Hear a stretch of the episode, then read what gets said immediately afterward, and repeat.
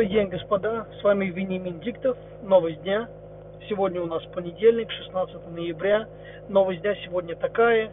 А, Марина Литвиненко, а, вдова Александра Литвиненко, который погиб в 2006 году в Великобритании. А, его отравили полонием.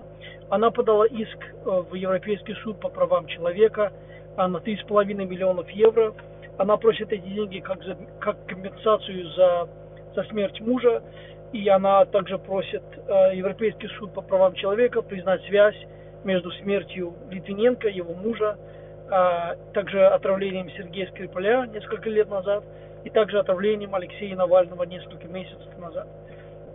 Э, Марина Литвиненко верит, что тогдашний сотрудник ФСБ Луговой имел причастность к отравлению ее мужа, хотя Москва официальная и э, Луговой отрицают это, и Луговой теперь неприкосновенный, он, э, он в Думе, он депутат, и его нельзя трогать.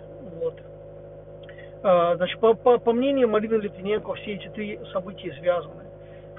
Значит, опять же, ее бывший муж, я извиняюсь, ее погибший муж – а, и а, Скрипаль, который тоже э, служил, работал в органах, а, который якобы был двойным агентом, и потом а, он якобы а, работал на другую разведку, он предал Россию, его обменяли, его и других сотрудников обменяли и отправили на Запад, и потом все равно его пытались убить, якобы Баширов и Петров, или там Чипига и кто-то еще другой, это выдуманные фамилии, а, вот это Солсберийский шпиль, все эти дела тогда.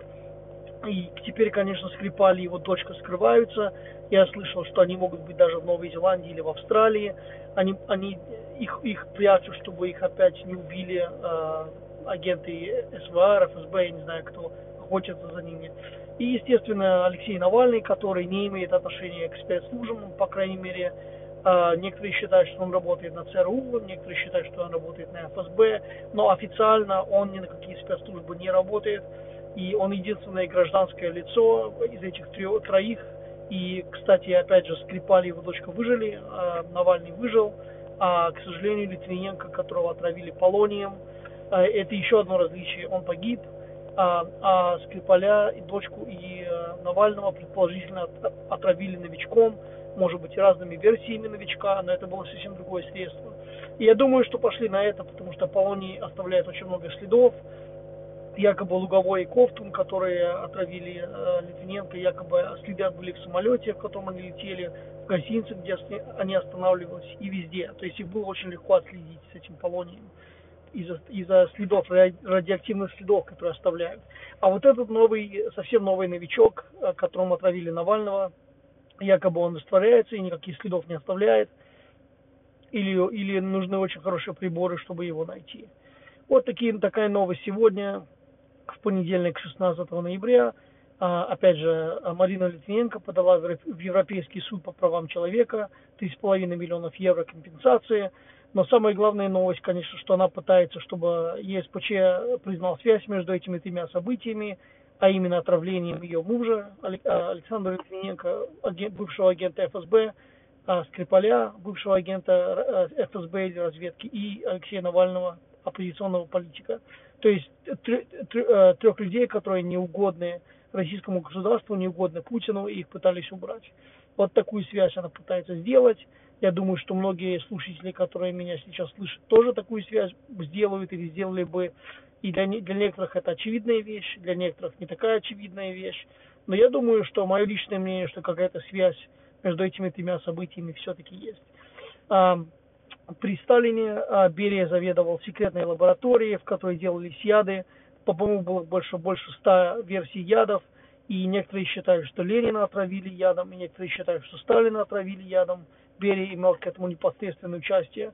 Потом Берию убрали, но лаборатория осталась и при Советском Союзе, при э, генсеках тоже были лаборатории, это и может быть несколько. И я уверен, что в Российской Федерации тоже есть такие лаборатории, где работают над секретными веществами типа новичка и разными другими, и которые могут использоваться как биологическое, химическое оружие. Поэтому меня абсолютно не удивляет, что некоторых неугодных людей режим травит, И, и опять же, кто за этим стоит и кто к этому причастен, это уже второй вопрос. Это надо долго изучать архивы, или которые будут, возможно, открыты только лет через 70-80. Я не думаю, что я доживу до того времени. Но слухи, конечно, уже сейчас есть. И я думаю, что, конечно, люди, которые работают во внешней и внутренней разведке, особенно засекреченные товарищи, у них есть доступ к таким веществам, и они могут, если захотят, убрать неугодных людей, особенно по приказу сверху. Спасибо вам за внимание. С вами был Венимин Диктов. А, хорошего вам дня и хорошей недели. До свидания.